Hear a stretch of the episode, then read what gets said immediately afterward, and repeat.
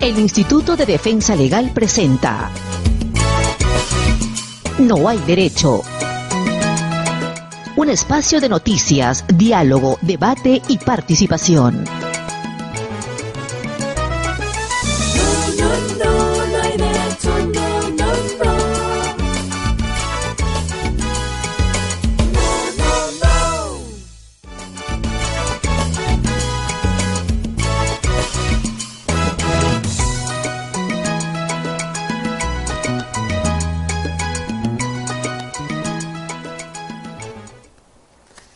Tal amigos y amigas? Muy buenos días a todos y todas ustedes. Muchas gracias como siempre por acompañarnos.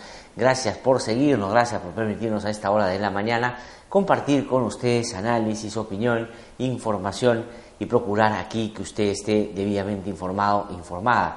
Gracias también a todos nuestros amigos y amigas que hacen posible esta transmisión. Un saludo especial a los colegas de La Mula y el Útero.p que junto con IDL Radio están transmitiendo ya en vivo y en directo el programa. Esta es una plataforma que se ha venido con los días consolidando, frente a la cual estamos muy contentos y en la posibilidad y anuncio que eso se viene de poder hacer muchas más cosas todavía. Agradezco de manera muy especial a las 18 radioemisoras que en todo el país están transmitiendo el programa y a los seis canales de televisión que también están tomando la imagen y sacándolo a través de sus frecuencias. Estamos muy complacidos de que muchos medios de comunicación, no solo de radio y televisión, sino de la prensa escrita de algunas regiones, están contactándose con nosotros ya para ver la posibilidad de abordar algún acuerdo y que puedan difundir los contenidos del programa. Si usted tiene un medio de comunicación, si usted es periodista, si usted se dedica a este trabajo tan importante que hay que hacer siempre con responsabilidad, pues puede contactarse con nosotros porque lo que nos interesa es compartir este espacio que hacemos y desarrollamos con mucho cariño.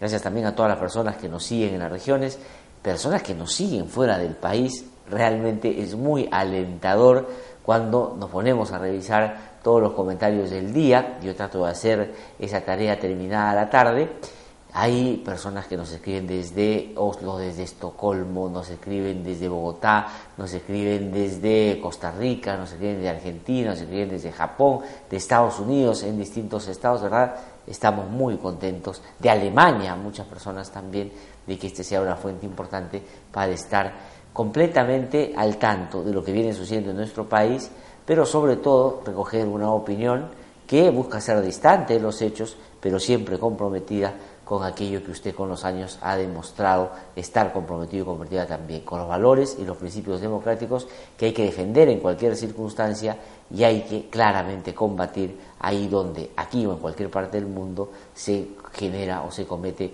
algún, eh, alguna vulneración o atropello frente a ellos. Soy Blatter Tuesta y como todas las mañanas voy a tener el honor de compartir esta mañana con ustedes. Varios son los temas que vamos a revisar el día de hoy. Bueno, a mí me parece que hay dos que están además estrechamente vinculados y que tienen que ver con las investigaciones que se siguen en el Ministerio Público sobre eh, la corrupción que imperó en los últimos gobiernos, pese a que cuando cayó el régimen corrupto de Alberto Fujimori pensábamos que se iba a ser la cúspide de esa corrupción que tanto nos hizo daño. Pero sin embargo, en otras modalidades, con otros actores, con una perspectiva más transnacional, pues después muy rápidamente se desarrollaron estos actos que tanta vergüenza nos han generado y que hoy día por fin en manos de buenos fiscales están siendo esclarecidos o hacia eso estamos caminando.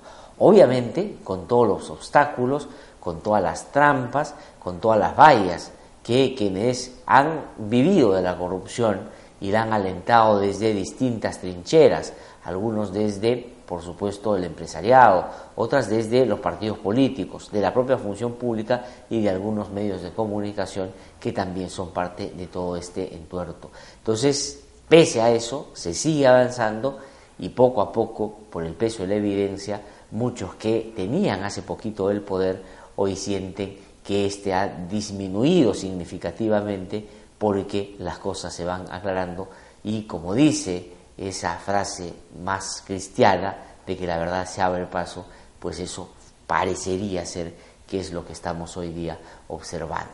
Pero hay que estar muy atentos y atentas, por cierto, porque estos corruptos no se van a quedar con los brazos cruzados y van a seguir tratando de impedir que eso se pueda materializar.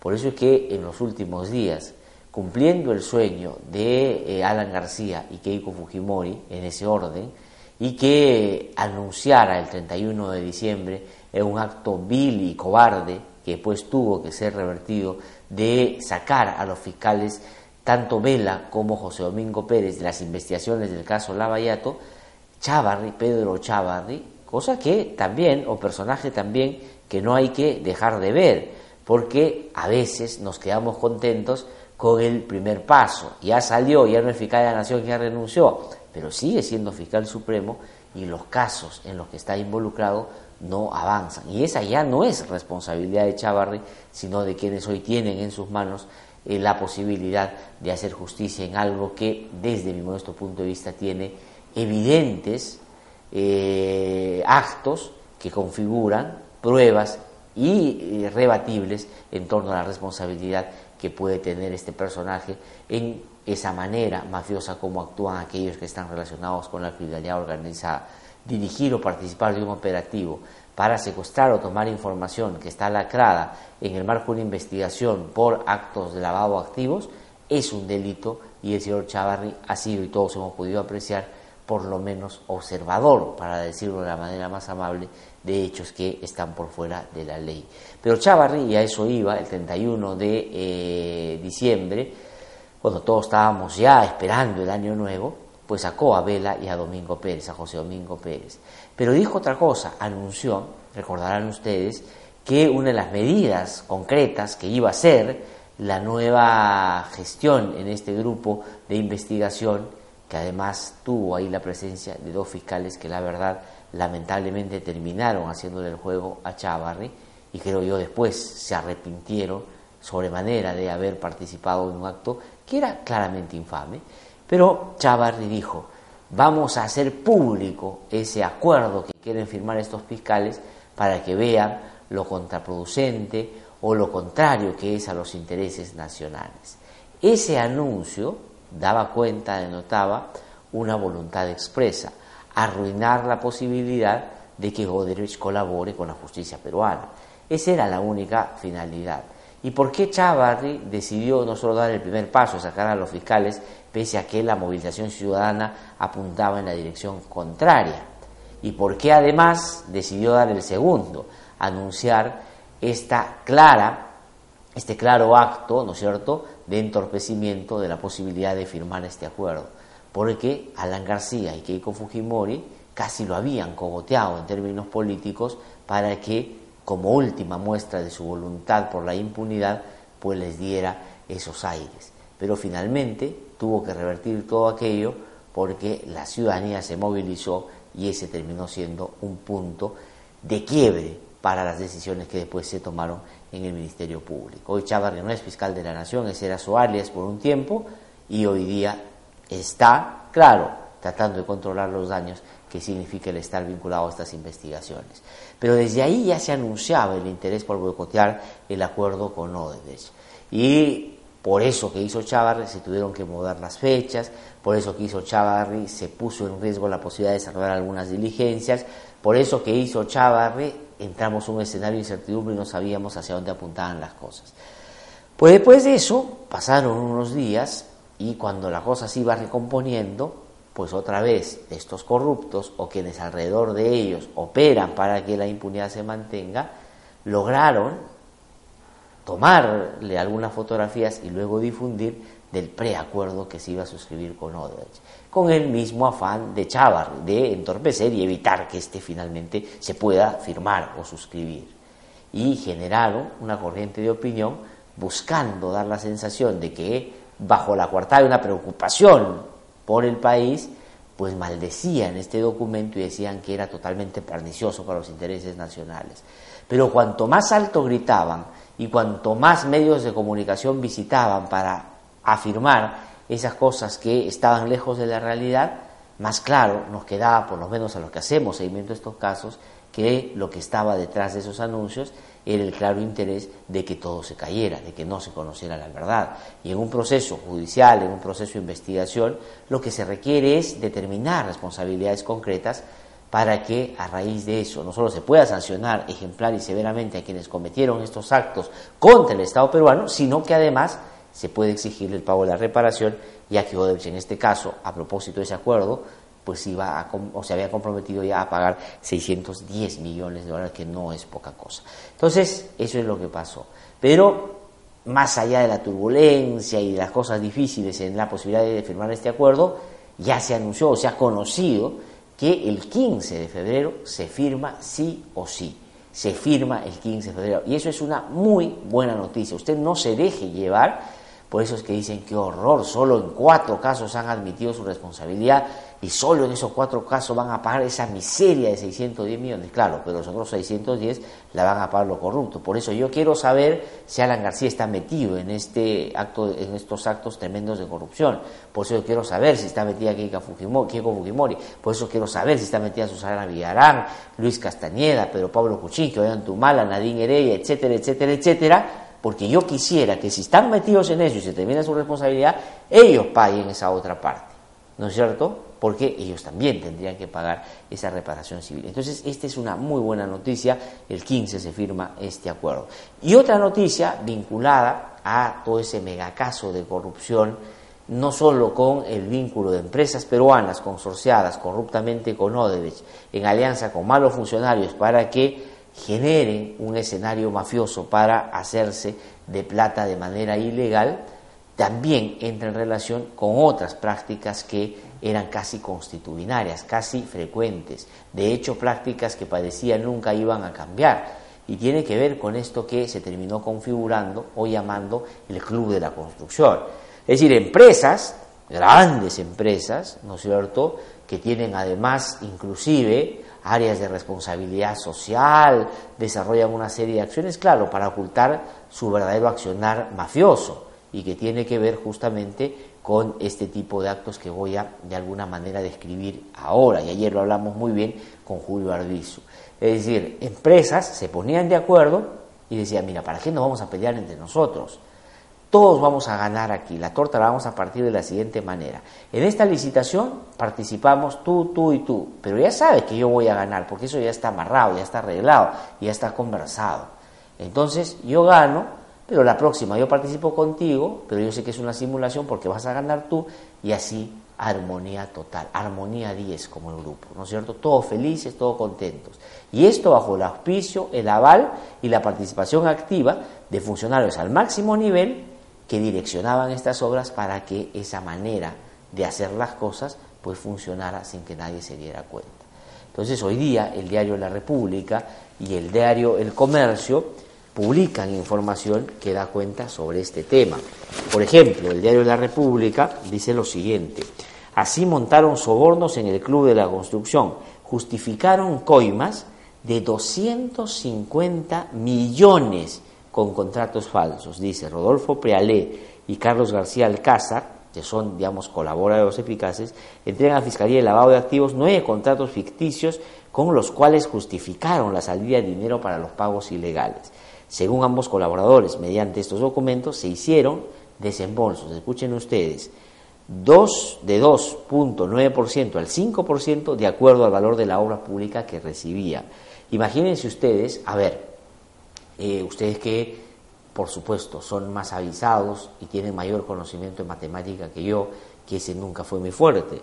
Si en coimas nomás sacaron 250 millones de soles y pagaban entre el 2.9 y el 5%, de cuánta plata estamos hablando se movió en estas obras de gran infraestructura que movieron los integrantes del Club de la Construcción. Y de hecho, hay varios otros investigados pero una de las personas que está metida de pies a cabeza en este tema es el exministro Carlos Paredes, muy amigo de Ollantumala y Nadine Heredia, hermano además de un compañero de promoción de Ollantumala y que tenía una empresa llamada Apoyo Total y de la cual le dieron a Nadine Heredia consultorías que el Ministerio Público ha identificado no existieron y que por lo tanto esta modalidad de fraguar cosas es un asunto, parece, que en esta gente terminó siendo moneda corriente. El diario El Comercio, ¿no es cierto?, también eh, investigando, su unidad de investigación, ha sacado como la República información que da cuenta del Club de la Construcción. Dice, testigo protegido entregó a este diario documentación clave, registros contables por 18 millones de soles, soles comprometen al Club de la Construcción.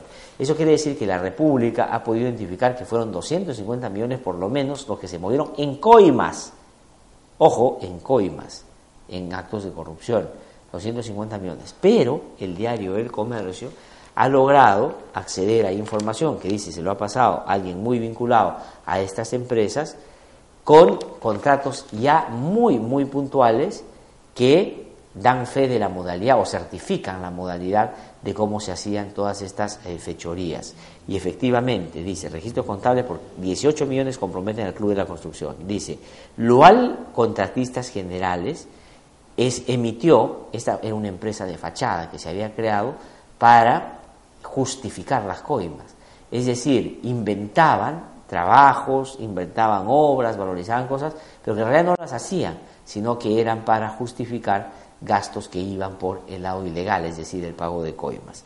Dice, Lual Contratistas Generales emitió facturas que declaró a la SUNAT por consultorías y valorizaciones de obras que no habría realizado.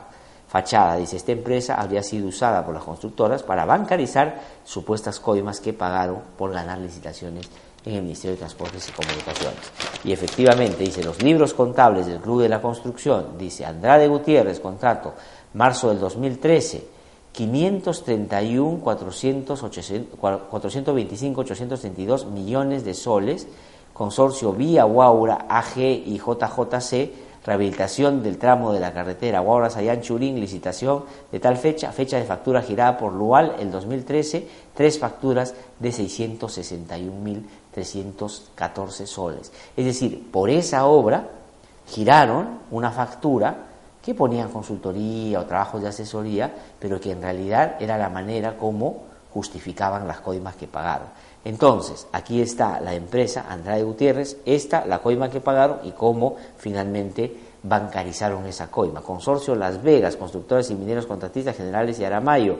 El contrato era por 85 millones y se pagó dos facturas de 960 mil 155 y de 472 mil soles. Es decir, la coima también se bancarizaba inventándose consultorías, asesorías o trabajos de investigación en términos de viabilidad de algunos proyectos, pero que en realidad no se hacían, sino que eran la fachada para pagar estas coimas. Conal Vías dice, la fecha de factura girada por Lual, seis facturas, suman 2.382.000 soles. Consorcio Sayán, pagaron 894.269, una sola factura que hizo Lual. COSAPI, Buena Pro, marzo del 2013, pagaron fecha de factura girada por Lual seis facturas y suman 2.453.000. Mota Angel Perú, también factura por 709.000. Queiroz Galbao, Sociedad Anónima, 1.548.000, que se pagó en tres facturas y lo hizo Lual. Came Constructores y Servicios Generales, fecha de factura girada por Lual, ocho facturas, 2.841.400 eh, 2.841.000 soles. Luego, obras de Huarte Laín, también fecha de factura girada por Lual, febrero de 2013, tres facturas que suman 3.320.000 soles. Comprobantes versus licitaciones. Dice las facturas que Lual emitió a las constructoras para justificar los supuestos sobornos al MTC coinciden con licitaciones ganadas por estas empresas con la entidad del mismo periodo. Es decir, pueden haber llegado a ser 250 millones entre 2.9% y 5% de coimas por recibir las obras y el comercio ha logrado registrar ya en facturas a las que ha tenido acceso 18 millones que certifican y dan cuenta de que esa era la modalidad.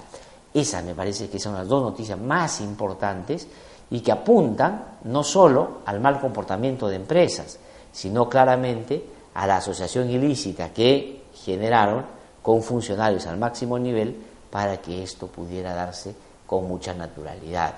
Entonces el Club de la Construcción estaba tan instalado que se reunían en las oficinas formales de las constructoras, de los gremios de constructores y finalmente todo estaba arreglado.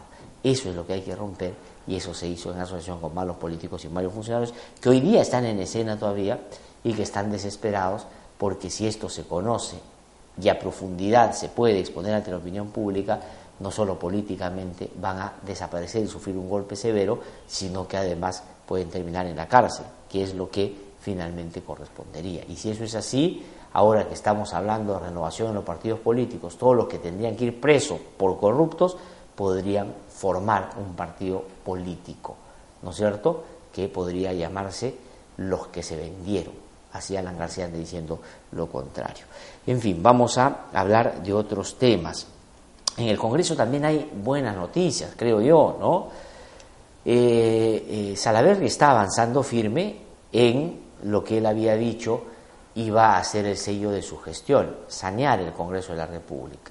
Dejó de contratar, yo ayer me quedé corto, dije un poco más de 100 funcionarios, parece que han sido más de 200, que no les ha renovado su contrato porque el Estado peruano tiene la obligación de pagar a fugitrolls o a gente que, aprovechando el poder que tenían esta barra brava en el Congreso, conformada por los aranistas y los queiquistas, pues con nuestra plata insultaban, agredían, perseguían a los propios parlamentarios opositores de esta mayoría abusiva. Entonces Salaverri dice, este no puede ser el eh, bastión fujimorista, este no puede ser la agencia de empleos del partido que maneja el Congreso. Entonces no les ha renovado contrato y ojalá que siga sacando gente ahí para que termine de adecentar o sanear un poquito más este Parlamento que no es de los fujimoristas y que menos es de los que están en la mesa directiva.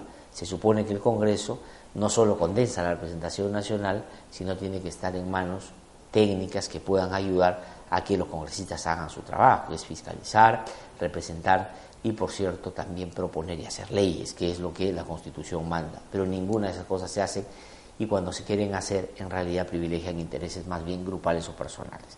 Entonces, se ha tomado esa decisión, anunció hace tan solo unos pocos días que iba a hacer una auditoría en el Congreso. Pues bueno, ya la inició. Ya Luz Salgado y Luchito Galarreta deben estar muy, muy preocupados y muy nerviosones porque van a, creo yo, identificarse algunas cosas que no fueron del todo correctas en su actuación como presidente del Congreso de la República. Y también, ojalá, esto pueda significar que lo que dijo Jorge Menéndez ayer, vocero de PPK, que estuvo aquí en nuestros estudios el día de ayer se pueda materializar, que Salaverry dé ese pasito y se modifique el artículo 19 de la ley que impide o hace que el Congreso de la República sea, sea la única institución en el país que no esté fiscalizada directamente por la Contraloría de la República para evitar que se cometan estos actos que hoy día Salaverry va a investigar. Ojalá dé ese paso. Pero este que ha dado me parece que es una buena iniciativa y me parece que hay que saludar y por supuesto respaldarla. Pero junto con eso también han pasado otras cosas y tal vez eh, lo que dice el diario El Correo sea lo que mejor resuma eso. En su hora final, Comisión de Levantamiento de Inmunidad ve hoy casos de Mamani y Donaire. Informe técnico recomienda retirarle la protección para que sea procesado por tocamientos indebidos. Eso es para Mamani y grupo debe definir si admite pedido del Poder Judicial para ejecutar sentencia por robo de gasolina del ejército a Edwin Donaire. Estos dos personajes que están acá, estos dos personajes nunca debieron llegar al Congreso. Estos son los personajes que avergüenzan estén en el Congreso.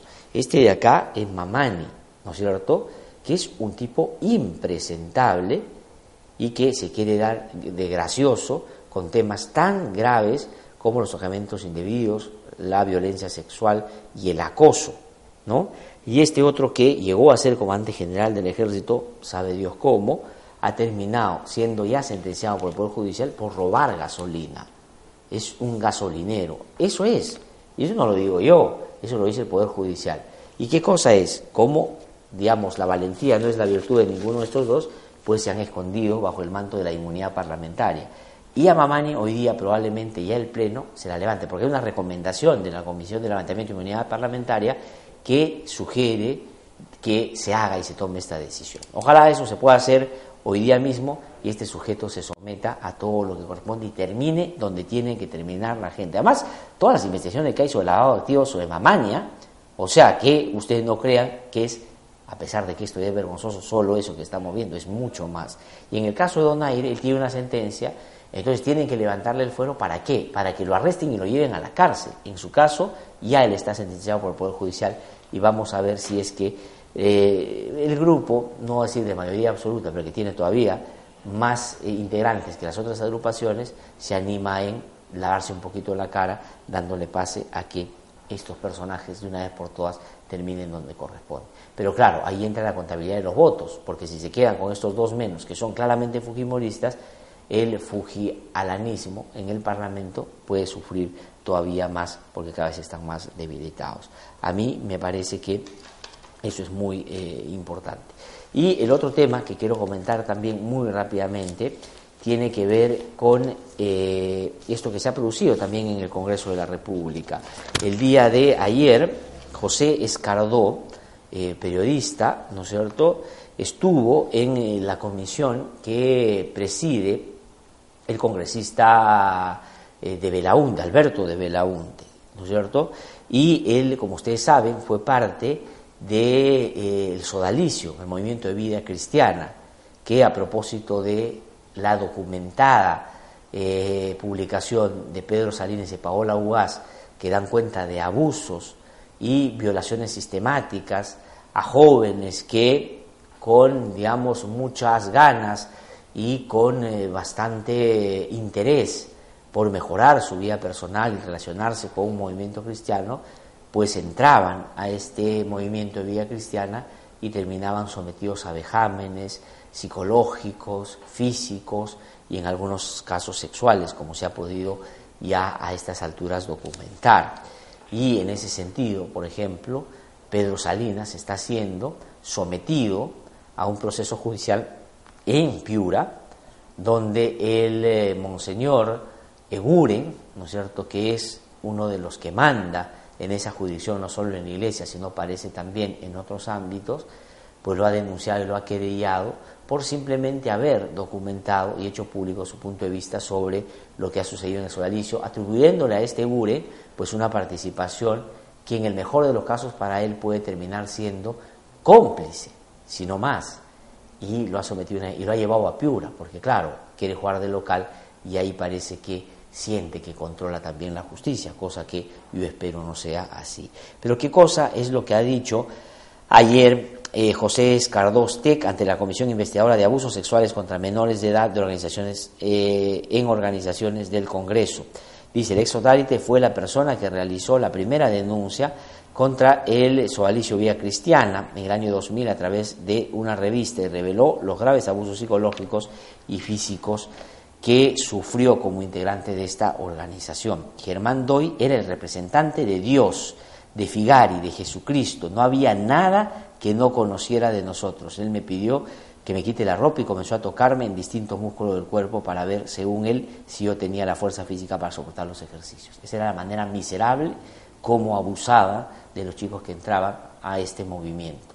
Y eso valientemente lo dijo el año 2000, Pedro Salinas lo ha documentado y como son muy poderosos los del movimiento de Vía Cristiana, ha dicho el eh, arzobispo de Lima, el Monseñor Castillo, que va a recibir a las víctimas del sodalicio.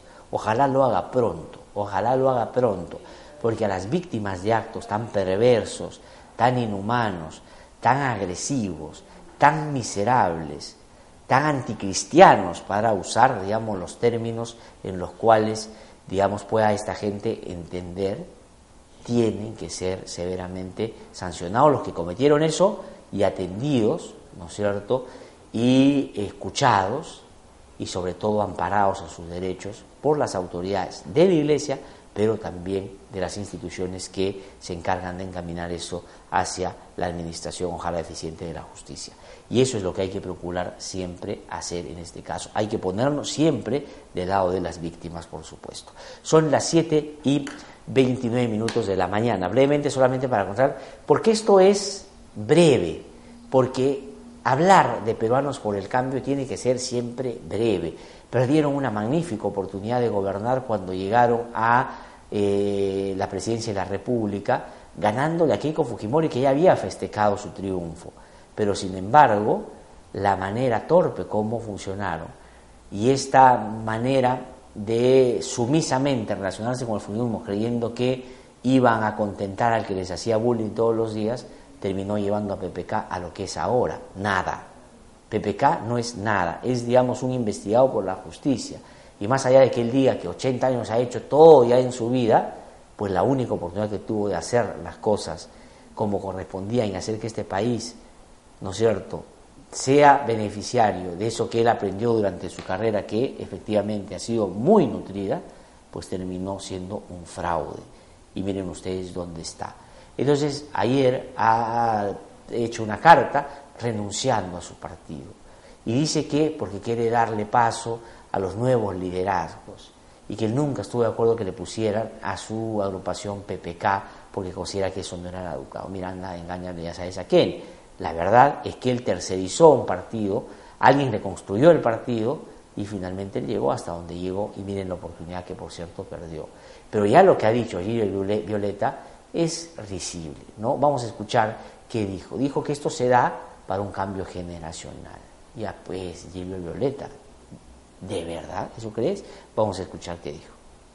El deseo de Pedro Pablo ha sido más bien de permitir un recambio generacional y dar paso a una transición política al interior del partido, dado que en realidad él ya no venía dirigiendo el partido desde inicios de julio del 2016, cuando a cortas de asumir la presidencia de la República tuvo que pedir una licencia en la presidencia del partido. Y dado que ya no tenía el ánimo de regresar a ejercer ese cargo, es que ha planteado su renuncia. ¿Y por qué lo ha hecho? Lo ha hecho porque en las dos próximas semanas se tiene que aprobar un nuevo calendario electoral para elegir al nuevo Comité Ejecutivo Nacional, es decir, el nuevo presidente, vicepresidente, secretario general y demás cargos del partido, y a la nueva dirigencia regional. Por lo tanto, no pudiendo ser él quien lleve adelante este proceso electoral, eh, ha decidido o ha preferido uh, renunciar y permitir esa transición política. Ya, bueno, sí, por eso. El único que cree que eso es verdad debe ser Gilles Violeta, porque nadie cree que eso sea así. PPK se está yendo porque, digamos, suma cero hace bastante tiempo. Y termino solamente con las quejas y los reclamos de un señor que usted no debe conocer, que se llama Segundo Tape, que es congresista fujimorista, vicepresidente del Congreso, que se queja de la actitud de Daniel Salaverry y lo llama antidemocrático y dice que es arbitrario por sacar a todos los fujitroles del Congreso de la República. Esos son los fujimoristas que reclaman pues estas joyerías de las que han echado mano durante todo este tiempo pensando en que la fiesta iba a durar hasta el 2021. Vamos a escuchar a este señor Tapia. La posición que he manifestado de que el presidente del Congreso, Daniel Salaverry, de manera arbitraria, autoritaria y abusiva, habría despedido a 270 trabajadores. Eh, aquí no está en cuestionamiento temas de filiación o simpatizantes de un partido político. Aquí se trata de los trabajadores del Congreso de la República, para lo cual debo aclararles que según el artículo 33 del reglamento del Congreso, que tiene fuerza de ley, dice que las responsabilidades administrativas del Congreso lo tiene la mesa directiva y no única y exclusivamente del presidente del Congreso. Una decisión autoritaria, arbitraria, unilateral y abusiva. autoritaria, abusiva, arbitraria, pues, ah, por favor, ¿qué cosa ha hecho el fujialanismo o el keikalanismo en el Congreso de la República durante estos dos años? Actuar realmente como una barra brava, eso han sido, ¿no es cierto? Y han querido siempre boicotear la presidencia de la República para, como dijo Keiko, hacer cumplir el plan de gobierno suyo desde el Congreso de la República. Imagínense ustedes qué hubiera pasado si ganaban la elección presidencial. Póngase a rezar. Pero eso ya no va a pasar. El 2021 esta gente no va a tener ese protagonismo. Vamos a hacer, eh, gracias por eh, atender los comentarios, vamos a hacer rápidamente nuestro recorrido por las regiones, posible gracias a la Red Nacional de Radio. Augusto Álvarez Rodríguez ya está en nuestros estudios, con él converso en un ratito sobre todos estos temas y otros más. Así que vamos a nuestro recorrido por las regiones. Hemos presentado El editorial con Glatzer Tuesta.